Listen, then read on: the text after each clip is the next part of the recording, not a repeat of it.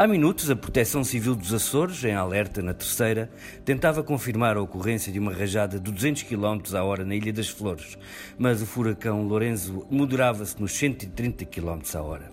Se tudo correr bem, os danos deverão ficar-se por uns poucos relojamentos, no mar uns galgamentos e empolgantes momentos na TV. O Lourenço perdeu muita força.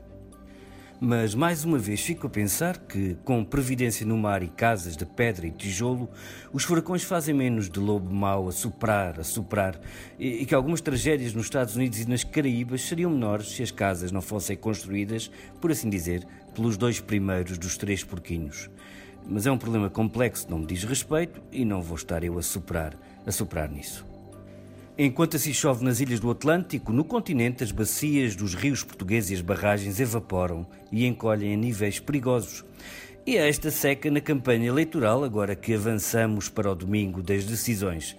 No meio da campanha tivemos a certeza que os anedóticos novos mistérios de tancos que a Justiça, as Forças Armadas e a política portuguesas também não sabem precaver-se e lavam as casas pelo ar.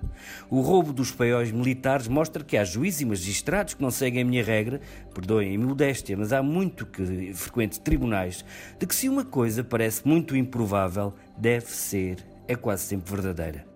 Quem é que inventar um meliante de alcunha fechaduras a dizer que um paiol militar ia ser assaltado em breve? Armas de guerra e explosivos que vão ser roubados.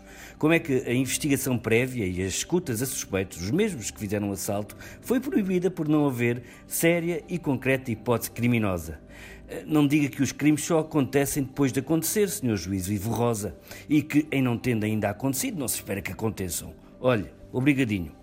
E com o que não se fez, vivemos este cacharolete de suspeitas miseráveis que apanhou juízes, militares, polícias, ministro, gabinete de primeiro-ministro, a própria presidência da República. E a democracia portuguesa, em vésperas de eleições, vê-se enredada em mentiras, encravada como uma espingarda com ferrugem. Por falar nisso, o país que inventou a pólvora, a China, teve ontem direito a um espetáculo global de luz e som explosivos. De um lado do ecrã, fogo de artifício e mísseis nucleares na parada dos 70 anos da tomada do poder comunista.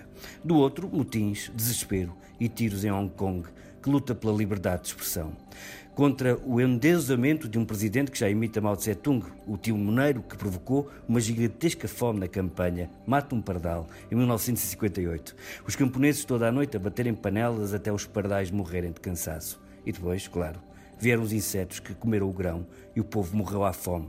Mas a coisa agora funciona. O pacto do partido com os chineses é deixem a política e a liberdade conosco e vão viver melhor. Mas sem liberdade, como é que se vive melhor? Que vida é essa? todos a votar no domingo.